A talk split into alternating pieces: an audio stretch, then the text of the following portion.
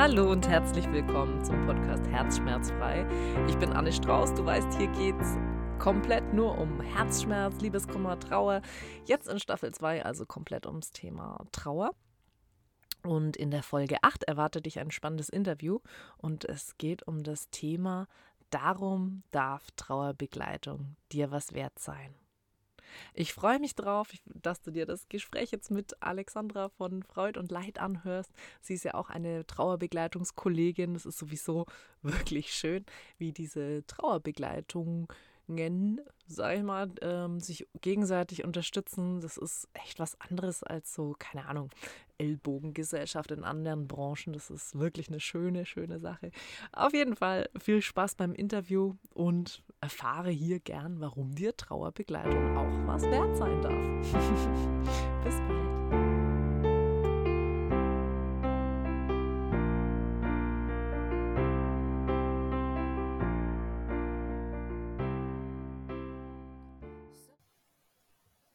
Hallo und herzlich willkommen hier bei einer neuen Folge von Herzschmerzfrei. Heute mit der lieben Alexandra, die da auch selber Trauerbegleitung ist. Und da gebe ich doch gleich gern mal rüber ab. Alexandra, hast du Lust? Stellst du dich kurz vor? Wer, wer bist du? Wo bist du? Was machst du? Ja, herzlichen Dank für die, ja, danke dir für die Einladung. Ich freue mich heute da zu sein. Ja, ich bin Alexandra in Berlin und ähm, ja, arbeite seit vier Jahren, jetzt auch schon selbstständig als Trauerbegleiterin. Mhm. Und ähm, ja, ich sage immer, mir macht es Spaß. ich glaube, viele finden das ja. vielleicht immer so ein bisschen sonderbar, aber ähm, ich arbeite generell so ein bisschen in dem Bereich Tod, Trauer und Sterben, also nicht nur rein in der Trauerbegleitung, ähm, sondern habe auch mit Sterbenden zu tun ähm, oder auch mit Verstorbenen ähm, manchmal mhm. zu tun, nicht mehr so viel wie, wie vorher.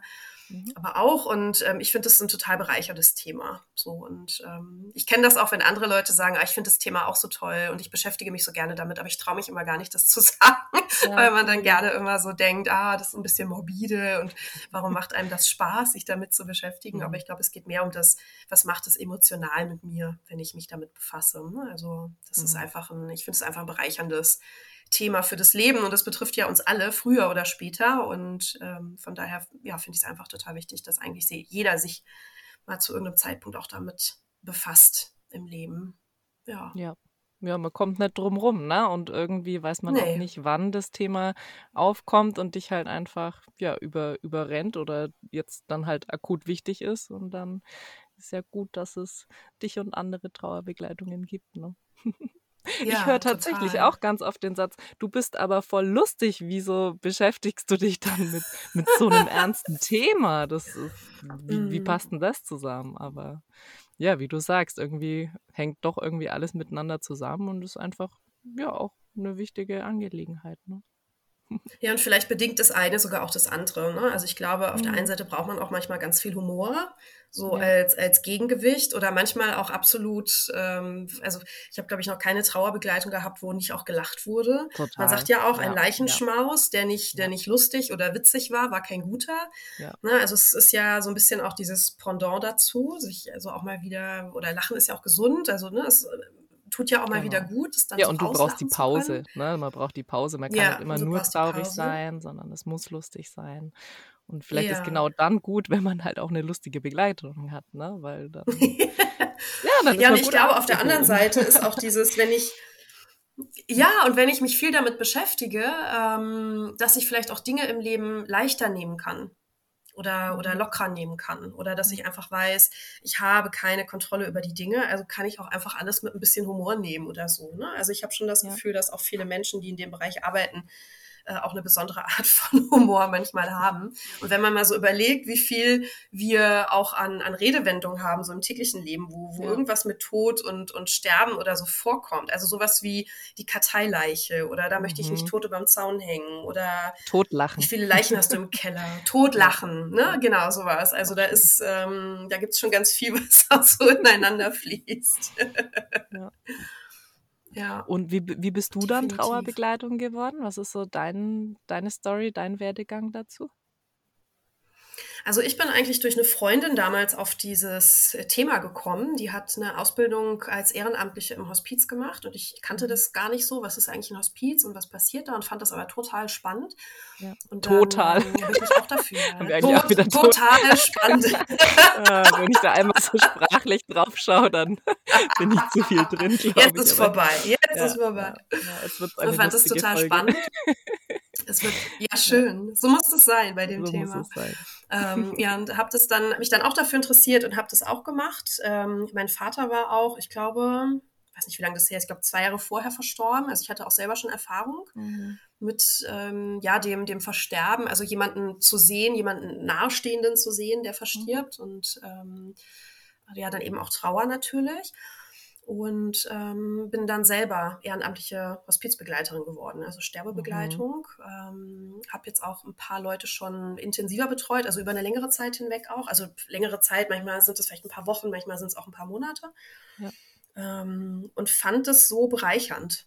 Also im Hospiz zu sein, so da ist halt alles so klar. Da, da brauchst du halt nicht mehr so tun, als ob oder mhm. dir irgendeine Maske aufsetzen oder ne, da ist halt einfach, da, da ist bloß noch so da bleibt so dieses, ich weiß nicht, wie, wie man das nennt, aber da, da ist so, da bleibt so der Kern von allem nur noch so übrig.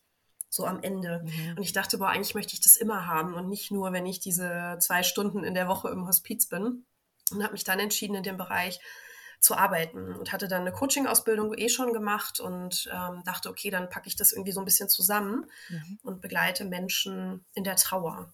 Und habe mich dann auch selbstständig gemacht und ähm, habe dann auch viele Dinge noch nebenbei gemacht. Und jetzt gerade ist das so ein bisschen, ja, hat sich das so ein bisschen verändert, dass ich auch tatsächlich mehr so in die Weiterbildung gehe. Also dass ich tatsächlich auch andere Menschen mhm. Ähm, ausbilde. Nicht, noch nicht unbedingt in Trauerbegleitung, aber zum Beispiel in kultursensibler Trauer- und Sterbebegleitung. Ähm, mache zum Beispiel auch ähm, Workshops für Menschen, die in Einrichtungen für Geflüchtete arbeiten. Na, also mhm. wie ist das, wenn, wenn Menschen in anderen Kulturen trauern, weil ich auch interkulturelle Trainerin bin und habe das dann so mhm, miteinander mhm. verbunden. Viele Fäden, ja, gut. Ähm, aha. Ja, genau, ne? Also immer so zu gucken, was, was macht, was macht mir total Spaß, was, was kann ich auch vielleicht gut ähm, und wie fließt das vielleicht so in, in Trauer ein oder was brauchen wir vielleicht auch noch, was, was über die, die ich sag mal, die klassische Trauerbegleitung so hinausgeht, ne? Mhm. So solche Geschichten. Mhm. Und da merke ich auch, das macht mir total Spaß. Also ich ähm, unterrichte, ich mache mal so Anführungsstriche dazu, weil ich, ich mag das aber nicht sozusagen, ich unterrichte, das klingt so, wie ich bin der Oberlehrer, der vorne steht, sondern sich das so zu erarbeiten. Ne? Also immer auch zu gucken, was können die Leute, die da sind, was bringen die auch schon mit an Erfahrung oder wie haben die das erlebt und jeder Mensch erlebt das natürlich auch komplett anders. Ähm, jeder wird, wird eine andere Sterbebegleitung gehabt haben, wird eine andere, eine andere Trauer haben. Das ist halt auch ein sehr individuelles Thema, was es dann wiederum auch so spannend macht. Manchmal aber auch schwer macht in der Begleitung, ne? weil man natürlich einfach nie weiß, mhm. was, was spielt alles noch mit rein und was bringt die Person alles mit und auf was ja, muss ich alles achten, was vielleicht auch noch einen Einfluss mhm. auf Trauer und so hat. Mhm. Ja, wenn da manchmal dann doch noch irgendwelche anderen Töpfe aufgehen, ne, von denen ja, man, ja. oder vielleicht auch die Person dann selber noch gar nicht wusste, dass die eigentlich auch noch ähm, ja, ja, nicht endgültig zu sind, sondern halt wieder aufplatzen wollen, dann ist das schon manchmal sehr intensiv. Ne? Ist auch sehr fordernd so für, für uns dann, finde ich, ne? weil man auch ja sein Gegenüber erst kennenlernt. Ne? Also da, da pro Gespräch oder Kontakt kommt immer mehr an, an Informationen erstmal raus. Ne? Und dieses ähm, ja, wer, wer ja. sitzt jetzt vor mir und was braucht die Person und welcher, ne, so, also so wie so Lerntyp oder welche, welche Kanäle helfen mhm. dann oder, oder, oder ja, was, was hilft und wie hilft was, das ist schon wirklich oft sehr Fingerspitzengefühl und große Intuition, ne? wer, wer was braucht. Und wenn bei dem einen das, die eine Methode so gut funktioniert hat, heißt das halt noch lange nicht, dass es dann in der nächsten ja. Sitzung mit wem anderen genauso gut klappt. Und das ist dann doch immer wieder ähm, ja, ja, spannend. Ja, manchmal weiß man ja auch selber gar nicht, dass jetzt das Thema aus der Kindheit oder der Verlust von vier Jahren vorher, dass das wichtig sein könnte. Ne, oder bringt es vielleicht gar nicht mit in die Begleitung, weil man einfach selber das gar nicht so auf dem Schirm hat, ach, das, das hat damit zu tun oder das wäre auch wichtig oder, oder könnte wichtig genau. sein. Ne, oder manchmal kommt ja auch sowas wie, ach, ich hatte ja schon mal einen Verlust, als ich zwölf war oder so. Ne, und dann merkt man das irgendwie gar nicht, dass das gar nicht richtig verarbeitet, was heißt richtig, aber dass das keine Zeit hatte, verarbeitet zu werden. Ne? Dann ist natürlich, wenn ich jung bin, ist es auch nochmal was anderes. Ähm, wie gehe ich mit Trauer um? Ich habe es noch nie gelernt, noch nie gesehen vorher vielleicht. Ne? Und dann bin ich ja. aber auf einmal 40, 50 oder älter und dann ist jemand gestorben und dass auch sowas noch mit reinspielen kann, ne? was da alles irgendwie gewesen ist. Das finde ich auch manchmal spannend, wenn dann Leute selber so in ihrer Familiengeschichte noch so Dinge entdecken und sagen, ach, ach ja, krass, da habe ich ja auch schon mal, ach, da ist ja auch jemand, stimmt, der ist ja auch gestorben damals. Und auf einmal denkt man dann gerade, ich komme so ein bisschen aus der systemischen Ecke auch, wo man ja immer das, das Familiensystem oder das, das, ja, das Umfeld, ja. in dem man lebt oder ne, die Menschen, mit denen man zusammen mhm. ist, sich so betrachtet. Und dann kommt dann irgendwie so am Ende von, von so fünf, sechs Sitzungen und sagt dann jemand, ja, und als ich ganz, ganz jung war, ganz klein war, da ist, ist mein Bruder gestorben. Und dann denkt man sich so, ach ja, okay, wir fangen wieder woanders an, so, ne? Weil das mhm. natürlich mhm. im System einen ganz großen Einfluss haben kann. Muss nicht sein, ne? Aber es ist manchmal spannend, ja. Ja, muss auch nicht. Das ist schon, ja. Jeder ja, Fall ja. oder was heißt Fall, das klingt immer ganz, ganz unhöflich. Also jede Person mit ihren Themen ja. ist halt da irgendwie auch ja einzigartig. Ne? Ja. Ist klar. Ja total. Ja. Ja, und ich finde es auch schön, dass es mittlerweile so viel verschiedene Angebote einfach gibt. Ne? Dass einfach jeder auch was Passendes finden kann in der Trauerbegleitung. Ja, ja wenn man sich dann überhaupt erstmal erkundet. Ne? Also ich habe das Gefühl, ja. das ist schon mal der, der erste mhm. Step, dieses, ähm, okay, ich habe da gerade das akute Thema und ich möchte aber das ja. irgendwie lindern oder, oder weghaben und ich suche mir dann das für mich Passende raus. Also das ist ja schon mal dieser erste Step. Ähm, mhm. An, an überhaupt die ganze Berufsgruppe eigentlich bekannt und sichtbar machen, was ja auch schon ja. sehr schwierig ist, weil ja tatsächlich eigentlich so wirklich beschäftigen will man sich ja nicht mit diesen vermeintlich negativen mhm. Gefühlen und oft gibt es aber einfach keinen anderen Weg, als sich da mit reinzusetzen und halt sich ja die Sache mit anzuschauen und dann, dann geht es auch wieder besser. Aber es ist halt alles kein, kein Zauberwerk, ne? Und das, ich finde es tatsächlich auch schwierig, ne? Ich weiß, weiß nicht, wie es dir da geht, wenn ich ähm, meine Begleitungen oder, oder Produkte verkaufe und so, also zum einen irgendwie so dieses Leid ansprechen soll, wobei ich nicht das Gefühl mhm. habe, dass, dass meine Kunden wollen, ja, weil es, ich will ja, ich will ja mich nicht hinsetzen und tatsächlich noch mehr Schmerz haben, ähm, sondern ich will, keine Ahnung, wenn ich Liebeskummer habe, dann will ich eigentlich, dass der ganz schnell vorbei ist und vielleicht will ich auch sofort ja. die neue Liebe um die nächste Ecke lauern sehen und mich wieder in was Neues stürzen können. Da will ich mich nicht nochmal einen, äh, einen Schritt zurückstellen und sagen, ähm, ja, jetzt äh, schaue ich mir das mal noch mhm. in Ruhe an und was hat das eigentlich mit mir gemacht und wer, wer war ich äh, davor, wer war ich während der Beziehung, wer bin ich jetzt? Eigentlich hat da keine Lust drauf, aber ich kann auch niemanden verkaufen, bäm, ich zaubere dich wieder glücklich und ähm, ja. ja, es ist ein, ein schwieriges Thema, oder? Marketing bei generell Herzschmerz ja. ist ja, total. Und das ist auch, ähm, ich habe das ganz oft, ich habe das ganz oft festgestellt, wenn ich mal so, so Marketingkurse oder sowas besucht habe. Das macht man ja so am Anfang der Selbstständigkeit. Mhm. Dann weiß man ja, okay, ich muss ja auch irgendwie, wie finde ich denn Leute, die, die meine Hilfe brauchen könnten? Mhm. Ähm, und dann war das auch ganz oft, dass dann selbst die Leute in den Kursen gesagt haben, ja, aber für deine Branche trifft das irgendwie nicht so zu. Und dann saß ich da und dachte, oh, ja, okay. Und das ist so ein mhm. bisschen, ich habe ja zwischenzeitlich auch ein äh, Bestattungsinstitut äh, gegründet mit meiner Kollegin zusammen. Also ich mache die Trauerbegleitung und meine mhm. Kollegin ist Bestatterin. Und da haben wir auch am Anfang überlegt, okay, ja, wie, wie macht man Marketing? Weil das ist ja. halt, gerade in der Bestattung geht's halt eigentlich nicht, außer du bist immer präsent, sodass die Leute, wenn dann der, der Todesfall eintritt, wissen, ah, Moment, da war doch wer und jetzt finde ich die und weil ne, da ja. ist irgendwie eine Anzeige oder irgendwas oder ich habe eine Karte oder ne, und dann rufe ich die an weil da setzt sich auch keiner hin und, oder manche setzen sich auch hin und googeln, wenn sie noch nie mit jemandem zu tun hatten. Aber ansonsten ist es eher so, sag mal, da ist doch letztens bei dir in der Familie jemand gestorben, wer, wer war denn da der Bestatter? So, das geht meistens immer genau. über, dass man einfach jemanden ja, fragt, so, in der ähm, Hoffnung, so dass man eine gute Empfehlung Phänomen, ne? Also der, der Platzhirsch, mhm, der so yeah. vor Ort quasi sich, ich weiß gar nicht, wie das geht. Ja. Das, aber manchmal habe ich das Gefühl, bei Städten gibt es so ein, zwei große Bestatter und die saugen ja. alle Todesfälle quasi ja. auf, wie auch immer, aber. Ja gut, ja, also früher war ja ein Bestatter, ein Dorf, ein Bestatter, so, ne? Und dann, mhm. da wurde ja nicht ausgesucht, gehe ich jetzt zu dem oder nee, ich möchte lieber den anderen, sondern da, da hat man auch nicht drüber nachgedacht, wie soll jetzt meine Bestattung sein, sondern ne, dann war halt so, okay, der ist da, der kann das, der macht es, gut ist. Aber heute, zumindest in Berlin, also ich glaube in vielen ländlichen Regionen, je nachdem, wo man jetzt wohnt, ist das auch nochmal, oder ist es immer noch so? Ja. Bei mir in der Familie ist auch so ein Bestatter. Es gibt zwar mehrere bei uns in der Stadt, aber ich glaube, der hat bisher alle in meiner Familie beerdigt. ja. Äh, meine Mutter hat auch schon ihren Vertrag da gemacht und das ist auch okay.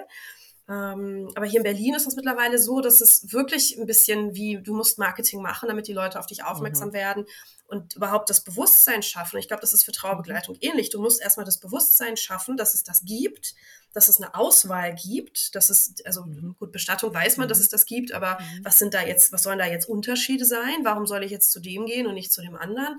Ja. Ähm, und in der Trauerbegleitung ist es, glaube ich, so, dass man erstmal dieses Bewusstsein schaffen muss, aha, da ist jetzt jemand, der ist Trauerbegleiter und ich brauche Hilfe in der Trauer. Also irgendwie muss mhm. man immer so präsent sein in gewisser Weise, am besten auf vielen Kanälen. Ich glaube, deswegen machen auch so viele von uns heutzutage einfach Social Media. Nicht, weil alle das so mega toll finden, sondern weil wir einfach wissen, okay, wir müssen irgendwie da sein, so dass die Leute uns schon mal gesehen haben, mhm. damit, wenn sie uns dann brauchen, damit sie wissen, oh, da war doch was, ne? Auch wenn ich genau. vielleicht den Namen nicht mehr genau weiß. Ja. Oder, oder, eben, oder dass Checkbot, sie ne, sie weiterempfehlen. Also irgendwer findet ja. äh, ein Angebot, stellt fest, ach mhm. cool, mhm. das braucht doch meine beste Freundin gerade. Oder äh, beim ja. Nachbarn ist doch wer gestorben, der braucht es doch vielleicht. Und dann dieses, dieses, also wirklich eigentlich voll oldschool Mund-zu-Mund-Propaganda ist, glaube ich, tatsächlich äh, ja nach wie vor sehr sehr nützlich bei, bei uns. Ja.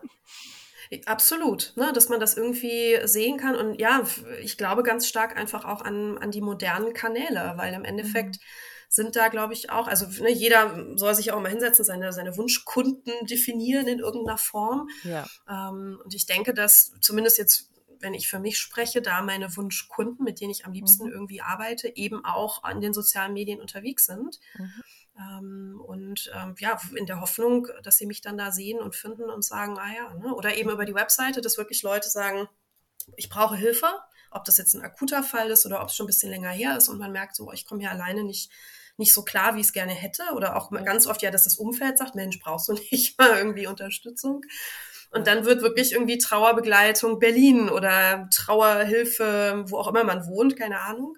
Und dann musst du im Idealfall natürlich der oder die einer der ersten sein, die dann in der Suchliste irgendwie auftauchen. Ne? Also brauchst du, denke ich, da auch einen guten Auftritt. Ich kann mir aber auch vorstellen, dass das in, in kleineren Umgebungen oder in kleineren Orten oder kleineren Städten, ähm, dass es da auch ganz anders geht, dass man wirklich sagt, nee, ich muss in der Apotheke Flyer hinlegen, ich muss beim Bäcker die Flyer hinlegen, beim Arzt, bei, keine Ahnung, ich inseriere im Gemeindebrief, äh, weiß nicht was. Ne? Also das Glaube ich auch. Jetzt, behaupte ich jetzt in Berlin nicht so funktionieren. Ja, ist total Typsache, glaube ich auch. Und auch, ähm, ja, wie du ja. sagst, welche, welche Wunschkunden, welche Zielgruppe habe ich denn jetzt eigentlich mhm. da? Ne? Weil irgendwie, ja, es, man braucht halt eine gewisse Grundsympathie und es passt auch nicht ähm, jede Person und jede Situation zu ja. jeder Trauerbegleitung. Das ist halt einfach auch so. Ne? Also ähm, ich habe zum Beispiel die Erfahrung gemacht, dadurch, dass ich im Verhältnis noch jung bin. Also ich meine, ich bin jetzt auch schon 31, also ich in meinem Gedanken fühle mich nicht mehr so jung, aber im Auge von, von anderen Menschen, ähm, ja. ja. bin ich halt mal jung und vielleicht so ein bisschen, ähm, ja, manchmal vielleicht ein bisschen crazy oder ne, ab und zu mal bunte Haare oder auch nicht oder was auch immer, ne, so ein bisschen mhm. frei denken. Ich ziel, ich, ich äh, spreche bestimmt keine Menschen über 60 an. Das ist eh mhm. vielleicht noch mal ein bisschen, ja, Generationensache, ne, wer sich da wie ähm, eigentlich mit sich ja. selbst und seiner Persönlichkeit und seiner Trauer ähm, beschäftigen möchte. Aber ähm, ich bin nicht die, die, an die sich dann wirklich ältere Personen wenden möchten, ja, die vielleicht da mhm. gar nicht ja. sehen, also gar keine Expertise wahrnehmen, weil die ist ja jung, die hat ja gar nicht die Lebenserfahrung wie ich. Das du äh, kannst kann das ja, ja gar, gar nicht wissen. So. Ja, so. Ja. Aber es ist auch nicht schlimm. Das heißt also, ich wäre nie auf die Idee gekommen, in der Apotheke Flyer auszulegen, weil mhm, das ja. nicht die Menschen sind, die ich erreichen möchte. Und trotzdem ja. kann man es ja machen, weil ist ja nicht, also das heißt ja nicht, dass nicht äh, trotzdem, wenn, keine Ahnung, die Oma so einen Flyer mitnimmt von, von dir oder mir und sieht, ach, Mensch, der Enkel steckt gerade so wieder in seinem Herzschmerz drin, ne? mhm. ne? Hier erst Kinder, Freundin verlassen, irgendwas. Ja, ist auch super, ne? Ist eigentlich äh, ja. auch was zum, zum Reingeben, was zum Reinpowern in, in die Stelle. Aber ja, man kann ich glaube, das auch. das ist so viel. Einfach in der ganzen Stadt die Flyer in den Briefkasten werfen. Wenn sie mich mal brauchen, dann äh, bin ja. ich da. Ja. Ich nee, aber ich glaube auch, dass das so ein bisschen äh, damit zu dass das auch so ein bisschen damit zu tun hat, dass auch so ein Generationenwandel vielleicht auch ist. Ne? Auch mhm. dieser, dieser Wunsch so nach einer individuellen Bestattung. Ich glaube, dass das was Modernes ist, was vielleicht eher jüngere Leute wollen. Und ich kann mir auch vorstellen, dass auch jüngere Leute auch mit diesem Bewusstsein von, ich kann mir für ein psychisches Thema Hilfe holen. Ne, und auch wenn jetzt Krankheit keine, äh, wenn jetzt äh, Trauer keine Krankheit ist, aber ähm, es ist was Psychisches und wie wir vorhin ja auch schon gesagt haben, vielleicht geht da einfach noch, noch irgendwo eine Klappe auf von vor vielen, vielen Jahren und dann belastet mich da irgendwas doppelt und dreifach, was eben durch die Trauer jetzt beschleunigt wurde oder nochmal verstärkt wurde oder nochmal, klar, die Familie verändert sich, da, da entsteht eine Lücke, wenn jemand verstorben ist. Ähm, auch das muss ich erstmal neu finden. Ähm, und dann merke ich einfach, da brauche ich Unterstützung. Das ist ja auch was, wo ich jetzt einfach mal ganz platt sagen würde, dass das eher jüngere Leute machen. Ne? Also, dass mhm. vielleicht Leute ab einem gewissen Alter da noch so eine gewisse Scheu vorhaben, weil das eben früher, da hat man nicht sich hingesetzt und solche Sachen besprochen oder über Gefühle geredet oder reflektiert oder irgendwas. Die hatten andere Sorgen. Ne, das, äh, und jetzt entwickelt sich das einfach eher dahin, dass wir sagen, ja, ja es wird immer gängiger, eine Therapie zu machen. Es ist einfach nützlich, es ist effektiv, ja. weil es einfach ein Gespräch mit einer neuen Person gibt dir im Endeffekt immer die Chance, dass es besser wird. Wenn du es wenn nicht machst ja. und in so deinem kleinen Denken sitzen bleibst, dann, dann kann nichts passieren. Ja, das heißt, insofern, also immer mal machen, egal an wen man sich dann wendet, eigentlich. Ne? Und dann, ähm, Oh, Faden verloren. Was wollte ich noch sagen? Also man hat die Chance, sich, ähm, dass sich was verändert. Ja, und im Großen, nee, kriege ich nicht. Kriegen wir vielleicht später nochmal, wenn es mir wieder Ja, einfällt. kommt nochmal. Wenn es ganz wichtig ist, dann kommt es nochmal. Spätestens beim Zähneputzen heute Abend. Ja, genau. Dann spreche ich einfach nachträglich nochmal meinen Gedanken in die Abmoderation. So, Leute. PS. nee ist, glaube ich, weg, aber dann kommt er später wieder. Ähm, ja, und dass, dass es dadurch aber auch vielleicht noch nicht so dieses Bewusstsein dafür gibt, dass es auch noch Unterschiede neben der Therapie gibt. Ne? Dass es eben auch für Dinge, die jetzt nicht äh, eine Krankheit sind oder die jetzt keine Diagnose brauchen, wie eben ein Herzschmerz nach einer Trennung oder nach einer Scheidung oder ähm, eben auch nach einem Trauerfall, dass es eben auch da professionelle Menschen gibt, die mich unterstützen können. Ähm, und auch wieder zu unterscheiden. Es gibt ja auch trotzdem in der Trauerbegleitung auch immer noch kostenfreie Angebote, vielleicht in einem Hospiz. Ne? Wenn mein Angehöriger im Hospiz gestorben ist, dann mhm. gibt es da ganz oft Trauercafés oder ich ja, mache zum Beispiel ja. auch einen Trauerspaziergang hier in Berlin einmal im Monat mit einem Hospiz gemeinsam. Ja, und auch ähm, das, das was, ne? Also, ne, das kann ja auch ja, total. sehr gut passen und auch schon, auch schon reichen. Ne? Also ich, also ich zum Beispiel mhm. biete im Moment äh, kostenlose Erstgespräche an, also so eine halbe Stunde mal quasi sich rantasten. Und ja, mhm. also tatsächlich sind auch die meistens, also viele Sachen haben sich da schon gelöst. Ne? Also gerade beim Thema ja. Liebeskummer hat man halt einfach ein bisschen eine andere Perspektive mit drauf. Deswegen, ähm, trotzdem äh, muss man halt gucken, was für einen passt. Und dann muss man sich dem Bewusstsein, dann kostet es halt was. Aber das wird es auch wert sein, weil es wird irgendwas mit dir passieren mit deiner Denkweise. Also ich finde es manchmal seltsam. Ähm, ich glaube, so haben wir uns neulich tatsächlich connected neulich auf, auf Instagram, weil nämlich die Alexandra ja. einen Post gemacht hat, ähm, ja, warum überhaupt Trauerbegleitung was kostet und na, so Richtung ist das okay mhm, und mhm, ja, kann man gleich mhm. nochmal aufsteigen, äh, drauf, drauf einsteigen. Und ähm, ich habe kommentiert, ja, dass es ja, voll. Also es muss einem irgendwie was wert sein und wieso man mhm. eigentlich so gerne in sein Äußeres investiert, ne? Also sowohl in, ja. keine Ahnung, äh, Fast Fashion, mal schnell coole neue Kleidung oder mhm. halt ne, der Klassiker zum Friseur gehen oder oh, die Nägel machen lassen. Also in der kleinen Stadt, ich komme aus Ansbach ursprünglich, ne? Also wo ja. ähm, wo ich gerade zwar nicht bin, weil ja auf Europatour, aber ähm, anyways, in Ansbach sind so viele Nagelstudios. Das ist crazy, wie viele ja. Menschen da mhm. ihr Geld lassen, auch also guten Gewissens. Also ist, ist ja auch wurscht, kann ja jeder machen, wie er möchte, sage ich ja gar ja. nichts dazu. Ich verstehe nur das Mindset nicht, dass das so super okay mhm. ist, dass man da ganz schnell Geld lassen kann Und wenn es dann aber um, um so innere Sachen geht, ne, um Persönlichkeit, um seinen Herzschmerz, dass es das einem nicht wert ist oder dass, also so, du wirst, du wirst auch schon Gespräche geführt haben, wo man sich quasi rechtfertigen muss, warum man jetzt Geld verlangt für seine Dienstleistung. Wobei auch das, also ganz ehrlich, wenn du zu einem Handwerker hm. gehst, der verlangt auch was. Um hey, ja. Und Können Sie mir mein Waschbecken nicht kostenfrei wechseln, bitte? also das, ja, also irgendwie, es ist einfach, es ist eine mhm. Dienstleistung, ja. Wir bieten da unsere Zeit, wir bieten mhm. unser Know-how, wir haben da ja auch, ähm, das war dann übrigens der Folge, Folgepost von dir oder, oder weitere Aufruf. Ja. Viel Geld habt ihr anderen Trauerbegleitungen eigentlich schon in eure Ausbildung gesteckt? Was hat das alles schon gekostet? Mhm allein, allein dieser Faktor muss doch eigentlich schon klar machen, ja, das ist es einem wert, dass man da investiert.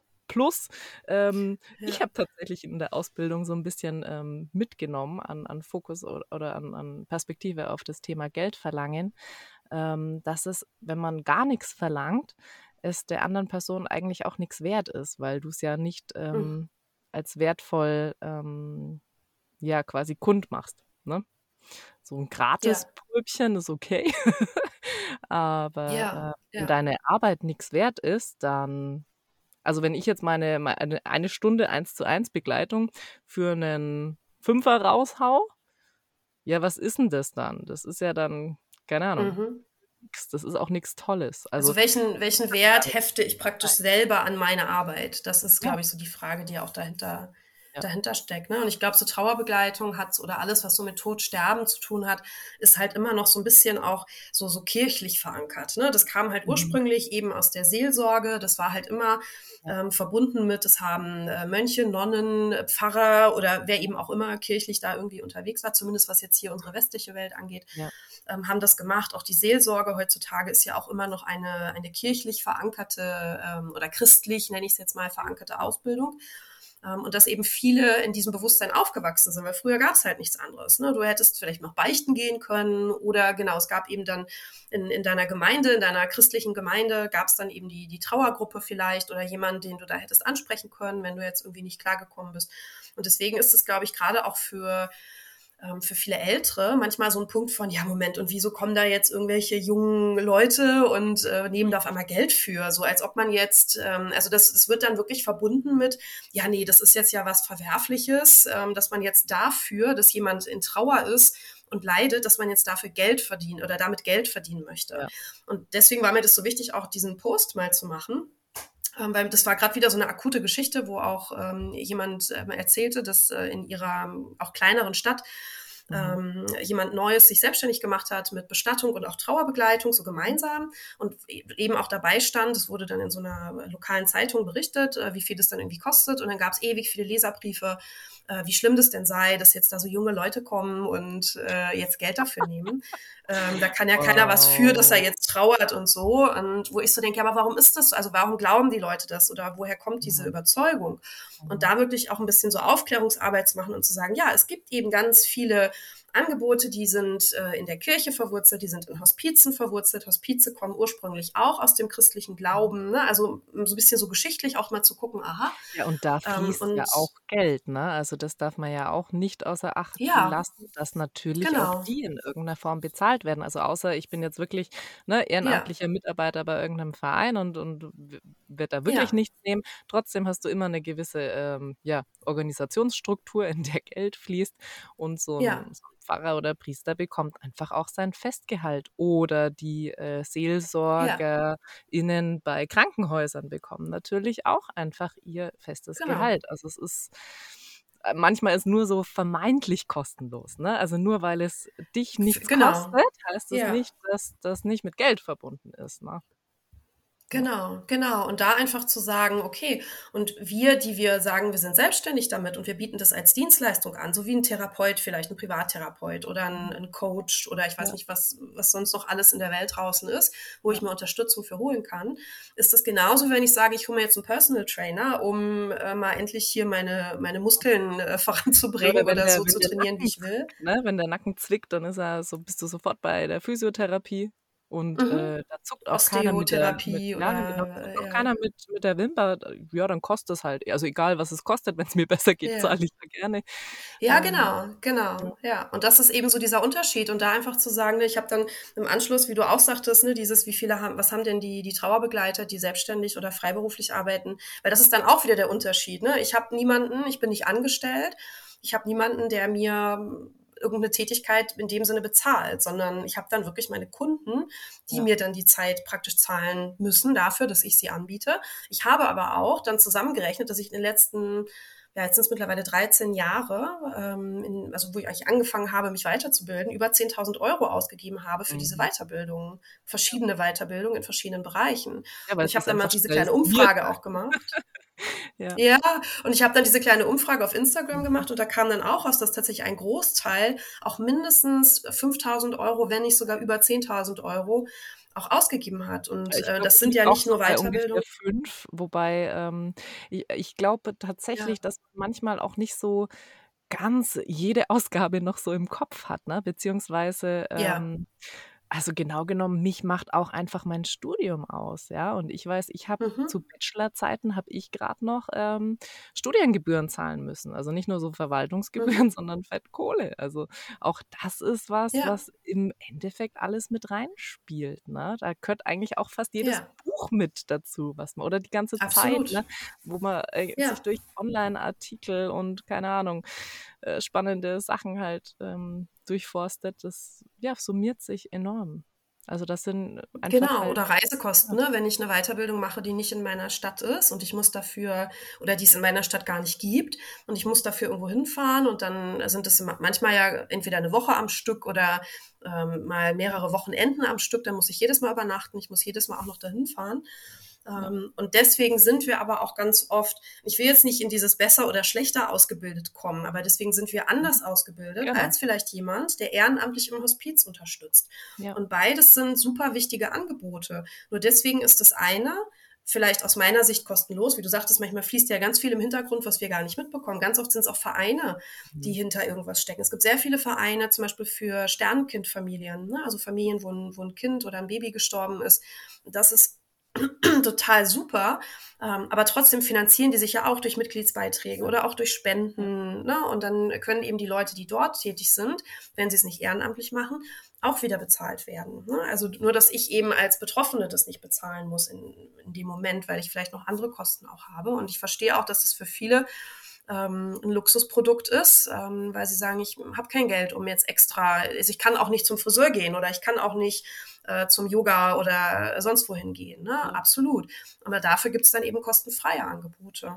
Aber eben sich diesen, diesen Unterschied bewusst zu machen, was bedeutet das denn? Also es ist jetzt nicht einfach irgendeine Person, die daher, also hoffe ich, die dahergelaufen ist und gesagt hat, oh, ich mache jetzt die Trauerbegleitung und das kostet jetzt ganz viel, sondern das sind in der Regel, so wie ich es kennengelernt habe bisher, Menschen, die sehr viel Zeit investiert haben, vielleicht auch aufgrund von einer eigenen Erfahrung und die gesagt haben, hier, ich kann aber auch andere Dinge begleiten. Viele sind systemische Therapeuten, die wirklich auch therapeutisch, auch familiär therapeutisch arbeiten können und dürfen.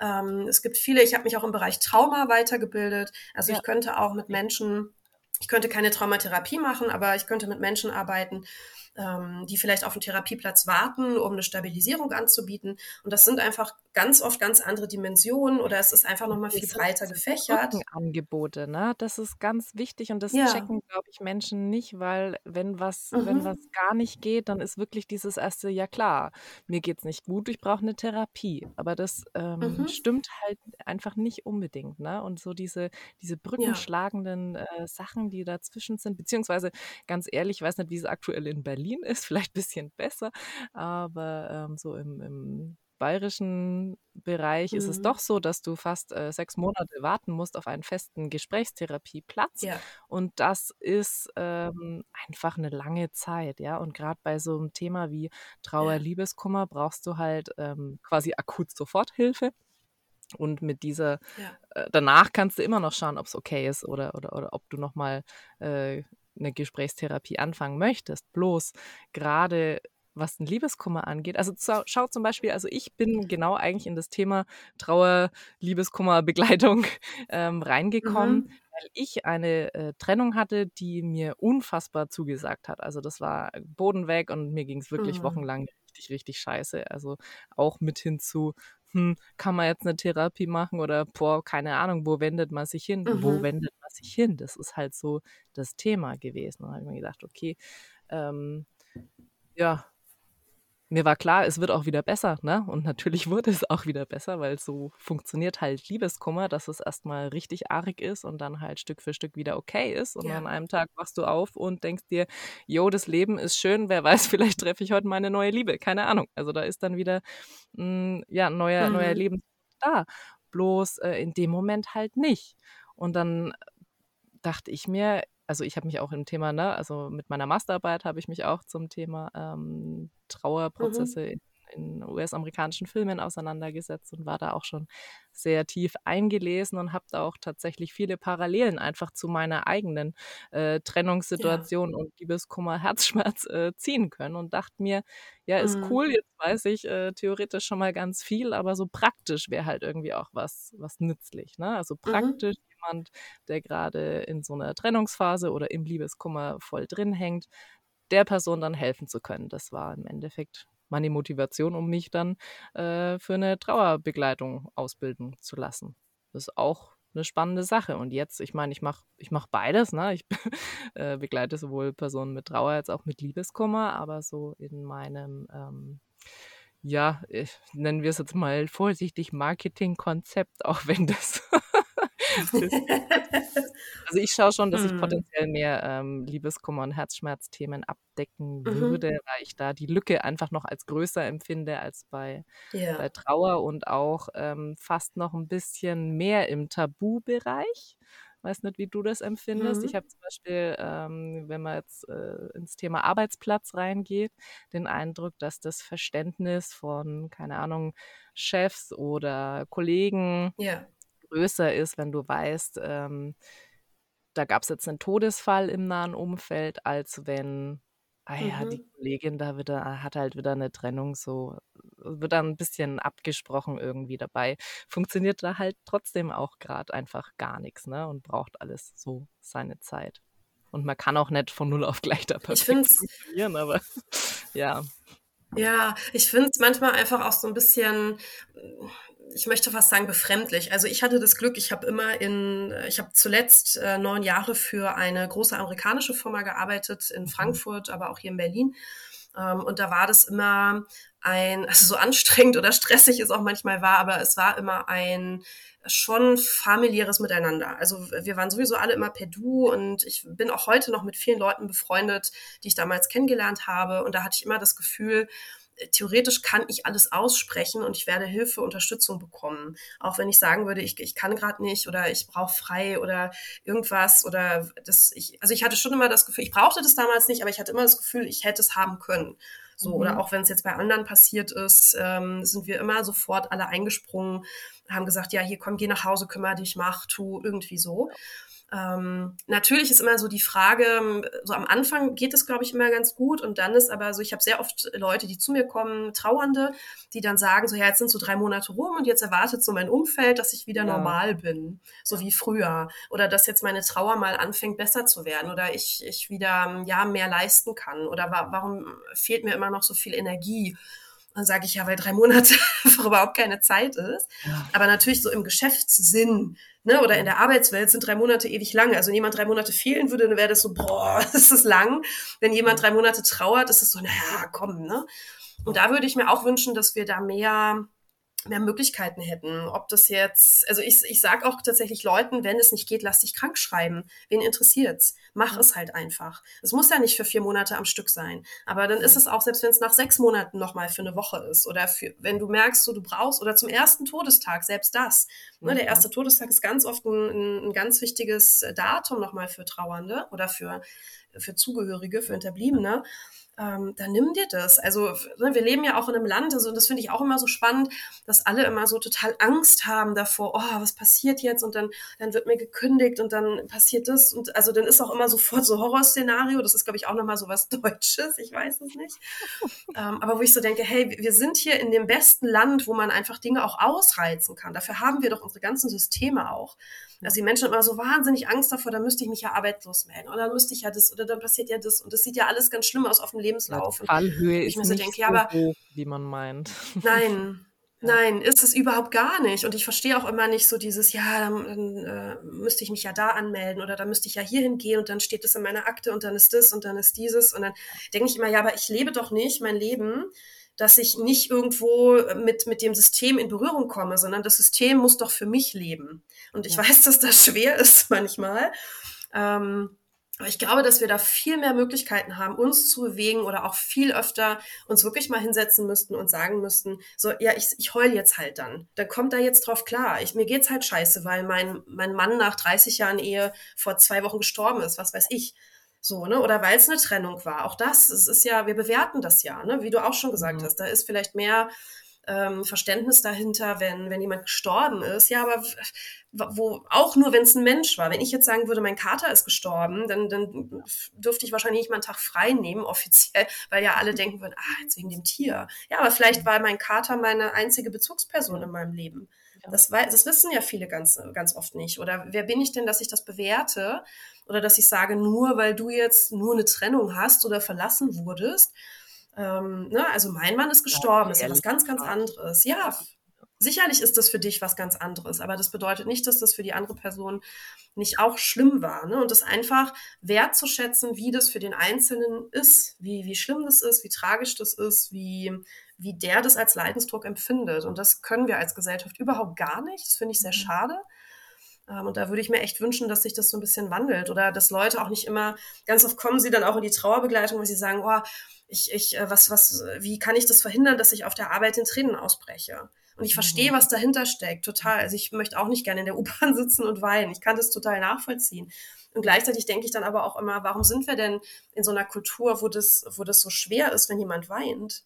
Weil wir es selber nicht lernen auszuhalten. So, ne? Also da plädiere ich auch immer dafür, Leute, zeigt einfach, gebt es raus und zeigt auch euren Kindern, dass das bei, nach einer Trennung, in einer Scheidung, dass meine Eltern haben sich auch scheiden lassen, als ich elf war, oder haben sich getrennt, als ich elf war. Ich habe, glaube ich, meine Mutter einmal weinen sehen. Mhm. Und das war's. So, ne? Und die ist heute noch traurig darüber. Also, das ist, das ist okay, aber das ist so, da hätte ja, ich mir auch gewünscht, dass, das, zurück, dass man ne? da was lernt. Ja. ja und dass wir da so Vorbilder füreinander irgendwie sein können. Aber ja, es ist natürlich, man macht sich verletzlich in dem Moment. Ich finde es aber auch schade, dass wir in einem Umfeld sind, wo ich mich nicht verletzlich machen darf. Mhm. Oder wo es immer nur so, so, so zwei, drei Leutchen gibt, wenn überhaupt. Manche haben niemanden, mit dem sie verletzlich sein können. Da kommen auch wieder wir ins Spiel. Dann kann das mit uns sein. Ne? Und das ist vollkommen okay. Und manche sagen einfach, ich brauche noch was anderes zusätzlich zu denen, wo ich es wo kann oder die mir zuhören. Ne? Ich brauche noch nochmal einen Input von, von außen, wie du auch gesagt hast, jemand von extern, der nochmal drauf guckt, der ja nochmal eine andere Perspektive einnehmen kann, der vielleicht auch schon mehr Erfahrung mit dem Thema hat, ähm, eben aufgrund seiner Arbeit. Ja. Und da einfach auch mal noch Tipps geben zu können oder auch ein paar Übungen machen zu können, Hilfestellung geben zu können.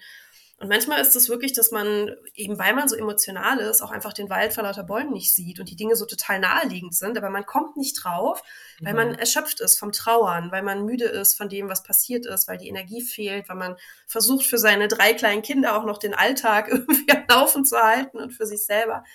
Aber für sowas sind wir dann eben da, ne? dass man da genau. einfach nochmal, ah, okay, ja, das ist konnte da mal was ablassen, was ich woanders nicht lassen kann. Genau, und es ist eine schöne Mischung aus natürlich äh, Empathie, ne? weil wir gehen ja natürlich irgendwie ein Stückchen weit mit, aber es ist auch nicht einfach, einfach unser Schmerz. Ne? Also wir alle, ähm, die in irgendeiner Form mit Trauer arbeiten, wissen, okay, ich kann ein Stück weit mitgehen und ich kann da auch mitfühlen, aber es ist nicht mein Schmerz. Also es ist trotzdem eine gewisse Distanz dazwischen. Ja. Und die bringt dann auch so einen gesunden Pragmatismus mit. Und der ist tatsächlich dann, mhm. dann auch ganz wichtig, weil dann kann man eben sagen, yo, ich sehe schon, du sitzt da gerade voll drin, aber guck mal eigentlich, ne, hast du doch das und das schon äh, erreicht an, an, an Zwischensteps oder guck mal, ähm, bei dem Thema ja. bist du doch eigentlich super gut aufgestellt. Guck mal, wie, wie toll eigentlich deine Strategien schon greifen. Ne? Also auch das ist irgendwie einfach schön, mal das noch so einen anderen Blick zu bekommen, ne? Und auch mal gelobt zu werden. Oder ja. auch einfach mal ja, total. ja, ist gerade scheiße. Ist eine richtig, richtig fette Scheißsituation, die du da gerade hast. Ist so. ist voll, ist voll verständlich, ja. dass es dir schlecht geht. Voll. Ja. auch das ja. hilft. Und gerade ja. dieses, was du ansprichst, dieses Würdigen, dieses, ja, aber Mensch, das haben sie doch schon super toll gemeistert. Ah ja, stimmt. Ach, mhm. das ist mir gar nicht aufgefallen. Ja, dann freuen sich die Leute. Oder auch zu sagen, Mensch, sie sitzen hier und sie machen das. Oder wie toll, dass sie das ansprechen konnten mit ihrem Vater oder ich weiß nicht mit wem. Ne? Also wirklich auch das mal hervorzuheben, den Leuten, die auch einfach wieder ein bisschen zu bekräftigen, zu bestärken. Ähm, ich, also da finde ich, kann Trauerbegleitung einfach ganz viel leisten. Und auch so wirklich so dieses Gefühl von, also was ich ganz oft auch als Feedback höre, ist dieses, oh, hier darf einfach alles sein, egal wie absurd sich das vielleicht anhört, wo vielleicht die anderen, wo die Freunde denken so, äh, was, was redest du da gerade? Ne, wir können das erstmal anhören, wir können das erstmal verarbeiten, wir können das sortieren auch noch mit den Leuten. Es geht ja nicht genau, immer nur genau, darum, dass man ja. das dann einmal rauslässt, sondern dass auch jemand professionell gucken kann, ah, okay, und was bedeutet es denn für sie? Also so, so hinter die Fassade auch guckt, so dass du dann für dich wieder merken kannst, ach, ach, deswegen ist es so. Ah ja, okay, und dann löst sich wieder so ein Knoten und dann kann man wieder weitermachen. Ne? Wie so eine, so eine Coaching-Geschichte eigentlich auch, dass mhm. man einfach nur, es ist ja nicht, dass wir jetzt irgendwas reingeben, was nicht da ist, sondern es geht ja auch da eigentlich nur darum zu gucken, was ist denn schon alles da, was läuft denn gut, so ein mhm. bisschen das zu sortieren neue Impulse mitzugeben, aber dann die Leute auch nach Hause zu schicken und zu sagen, ja, aber umsetzen müssen sie die trotzdem alleine. Ne? Das kann ich nicht für sie machen. Genau. Aber ich bin da, wenn sie noch mal was besprechen nicht wollen. dabei. Ne? Ja, genau, Gott sei Dank. Aber ja. Wer ist die Person da hinten? Das ist meine Trauerbegleiterin. Die ist jetzt mal eine Woche da. das ist so ein gruseliger Gedanke auch. Nee, ganz ehrlich, das will, glaube ich, auch, das will, glaube ich, auch keiner so haben. Ne? Ich glaube, dass das ganz gut ist, auch nee. dieses, ich habe einen Termin und ich, also es ist ja egal, ob online, offline, ich ja, bin der total. Meinung, das ist eigentlich beides ähm, mhm. voll gut und ja. wie es zu einem passt. Manchmal tatsächlich ja. durch die bisschen Distanz auch einfacher für jemanden, finde ich jetzt, sich dann, mhm. ähm, keine Ahnung, online oder am Telefon zu öffnen, als wenn man sich gegenüber sitzt. Ist, ist Typsache. Aber auf jeden Fall ist es, ähm, ja, ist es eine schöne, wichtige Sache. Jetzt mein, mein, mein Faden ist schon wieder ja. weg. Deswegen sage ich nur schöne, wichtige Sachen. Ist auch geil. ja, alles ist, es ist äh, schön und, und äh, wichtig. wichtig. Weißt du Bescheid. Nee, also ja, wo du gerade auch sagst, online, online und ja. online und offline, das ist ja auch was, was wir jetzt nochmal durch die Pandemie gelernt haben, dass eben dann online doch besser ist als irgendwie gar nicht. Und ich finde auch, dass jetzt viele wahrscheinlich so auch gelernt haben oder auch gesehen haben, naja, es, es ist wirklich auch hilfreich und es ist auch gut oder okay, das so zu machen, was ja natürlich auch nochmal das Angebot verbreitert für Menschen, die vielleicht in der Region sind, wo jetzt nicht so wie in Berlin gefühlt irgendwie 50 Trauerbegleiter arbeiten oder mehr oder weniger, keine Ahnung ne, auch da einen Zugang zu, zu haben. Ja, und, und ich finde auch, was uns so ne? wichtig also nochmal macht. Man muss ja nicht äh, die, die erste nächste Person mhm. nehmen, die halt zufällig gerade irgendwie vor Ort ist, ja. sondern ähm, ja, ja, da darf man sich einfach frei fühlen zu gucken, ähm, wen finde ich sympathisch, ja. was, was mag ich, wer liegt mir, weil es einfach doch auch hilft, mhm. ne? wenn du mit jemandem gern zusammen bist und dementsprechend auch zusammenarbeitest, dann, dann geht es leichter, ist klar. Ne? Wie bei einer Therapie ja auch, ne? Da hat man ja auch diese fünf probatorischen Sitzungen, dass man wirklich gucken kann, wenn jetzt der Erstbeste, auch wenn, das ist natürlich immer die Frage, ne, wenn ich jetzt erst wieder fünf Monate warten muss, bis jemand anderes verfügbar ist, ist das blöd. Aber wenn da auch die Chemie überhaupt gar nicht stimmt, dann wird auch die Therapie nicht gelingen, weil dann, oder erschwert oder vielleicht nicht so, so gut wie mit jemandem, wo ich das Gefühl habe, ah, hier, hier fühle ich mich äh, frei zu reden oder offen zu sein und so. Ja. Ähm, also auch da das wirklich auszuprobieren oder auch diese Erstgespräche, die ja, ich glaube, die meisten von uns anbieten, manche kostenfrei, manche, also ich mache das, dass es was kostet, aber wenn man dann ein Gespräch bucht, dass es dann verrechnet ist, also das, das praktisch dann das Erstgespräch System. dann ja, wiederum äh, kostenlos wäre im Nachhinein, genau. Ähm, aber das ist nicht so viel oder das ne, sind dann irgendwie 30 Euro oder 20 Euro oder irgendwie so. Ähm, da einfach zu schauen, weil wie du sagst, manchmal ist auch das schon hilfreich, dass man einfach mal eine halbe Stunde sich irgendwie unterhalten hat. Mhm. Ähm, und da auch einfach so zu gucken, was brauche ich. Oder auch umgekehrt, viele Leute sagen, oh, ich kann mir nicht vorstellen, in so eine Trauergruppe zu gehen oder in so ein mhm. Trauercafé. Ich möchte diese 1 zu 1 Begleitung ja, und genau. andere brauchen das unbedingt, weil die wollen Gleichgesinnte. Ja. ja. Deswegen, also da muss man, glaube ich, echt einfach auf das hören, was man, was einem gerade in dem Moment gut tut, weil auch das kann ja zeitlich unterschiedlich sein, ne? Wenn einem am Anfang so Trauergruppen ja. total abschrecken, dann ja, lass es bleiben. Mhm. Und wenn du nach einem halben Jahr dann ja, merkst, boah, ja. ich glaube, vielleicht Austausch doch cool, ja dann, ne? Was hindert dich? Also da li lieber mal machen als nichts machen, finde ich, ist so das Motto. Ja, Und wie gesagt, es ist nach Budget einfach wählbar und das ist das Schöne. Ne? Also, dass man sagen kann, mir reicht das, wenn ich in eine Trauergruppe gehe, wo ähm, vielleicht Ehrenamtliche das leiten vom Hospiz, weil ich brauche keine tiefgründige psychologische Unterstützung. Ich brauche einfach nur ein bisschen Austausch, dass ich mit meiner Trauer irgendwo hin kann und da sind welche, die verstehen mich und gut ist. Mhm. Aber es kann eben auch sein, dass du sagst, boah, nee, hier ist gerade, es war eh schon schwierig in der Familie, jetzt ist da auch noch jemand verstorben oder wie auch immer ähm, ich brauche da jetzt einfach Unterstützung. Oder du bist auf einmal, das ist ja auch ganz oft, äh, alleinerziehende Mama, weil der, oder umgekehrt, weil der Partner gestorben ist und dein Kind ist irgendwie, kommt gerade in die Pubertät und bist komplett überfordert dann brauchst du vielleicht einen Trauerbegleiter, der eins zu eins dich mal begleitet. Und das muss nicht 160 Stunden Therapie sein, die du selber zahlst, ja. sondern manchmal reicht das vielleicht auch schon zu sagen, ich gehe mal hin und, ah ja, okay, das war hilfreich. Und dann gehe ich vielleicht zwei, drei Monate später nochmal. Oder ja. ich gehe vielleicht dreimal hin und dann brauche ich sechs Monate nicht mehr. Oder ja. mache dann wieder weiter mit, mit einem kostenfreien Angebot, mit einer Gruppe oder so. Also das ist ja wirklich so Mix und Match. Ne? Du kannst alles davon nutzen. Das, was ja total prima ist. Also, ne, eigentlich finde ich es viel cooler als Therapie, weil es eben, klar, Therapie ist bezahlt, aber dafür bist du eben auch in diesen starren Bahnen. Das ist ja dann immer das, was nachteilig dazukommt. So, jetzt bist du total frei. Ne? Du kannst dich entscheiden, wo du hin willst, du kannst es selber aussuchen. Es gibt Online-Gruppen, habe ich auch schon Leute gehört, die das parallel zu einer Begleitung bei mir gemacht haben, die gesagt haben, finde ich auch prima, weil da ist dann nur der Austausch mit Menschen, die ähm, auch die Schwester verloren haben oder so.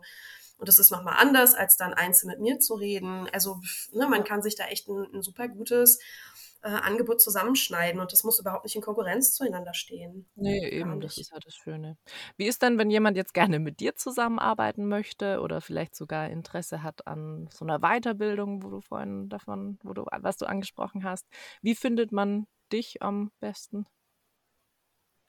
Ähm, am besten findet man mich ähm, entweder unter meiner Webseite Leid und Freud. Ich glaube, du verlinkst das auch am besten nochmal, dass man es äh, gut lesen kann, genau. Oder unter The Funeralists in Berlin. Da findet man dann auch meine Kollegin, die Bestattung macht.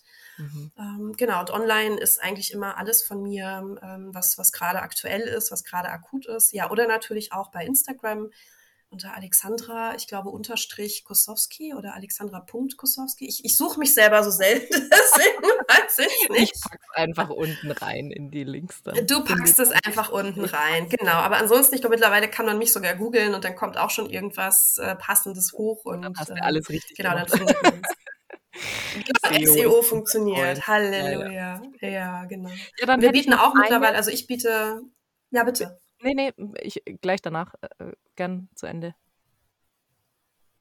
Nee, ich wollte nur sagen, ich biete auch mittlerweile, also seit, seit Corona ist bei mir eigentlich fast alles online. Also selbst meine, ja. meine Tageskurse sind, sind online. Also es wird jetzt auch wieder dahin gehen, dass was in Person stattfindet, aber ähm, für mich ist das, ne, also es, äh, man erreicht einfach viel mehr Menschen, was ich äh, gut finde. Oder ne, wie wir auch gesagt haben, da wo eben jetzt nicht ganz viele Trauerbegleiter oder Gruppen vor Ort sind probiert es einfach mal aus, ähm, wie es online ist. Also es ist, ähm, denke ich, besser als, als gar nichts zu machen.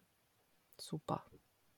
Dann habe ich noch eine allerletzte kleine Frage für dich, die ich gerne ähm, ja. jedem meiner Podcast-Gäste frage. Und zwar ist die Frage, was hält denn dein Herz herzschmerzfrei? Also gibt es was, was du so im Alltag für dich machst oder ein bestimmtes Hobby, was du, ja, was, was hält dein Herz herzschmerzfrei? Was, was kommt dir bei der Frage?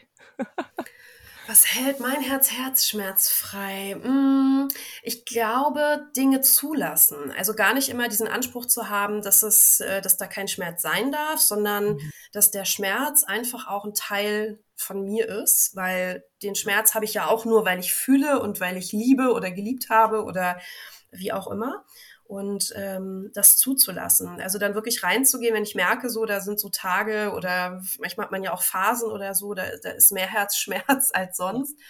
Dann wirklich mich hinzusetzen, meistens mache ich so die Augen zu und dann spüre ich so in den Körper. Also das ist, das ist so ein Learning von mir, wirklich immer in den Körper zu gucken.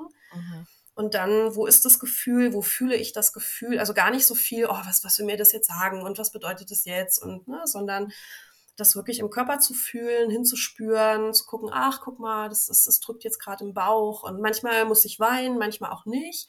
Ja. Ähm, aber das einfach so körperlich zuzulassen und dann vielleicht hinterher aufzuschreiben, heute war das und das und ich habe mich an das und das erinnert oder ähm, ich glaube, das Gefühl wollte mir vielleicht das und das sagen, also das im Nachhinein vielleicht nochmal so ein bisschen.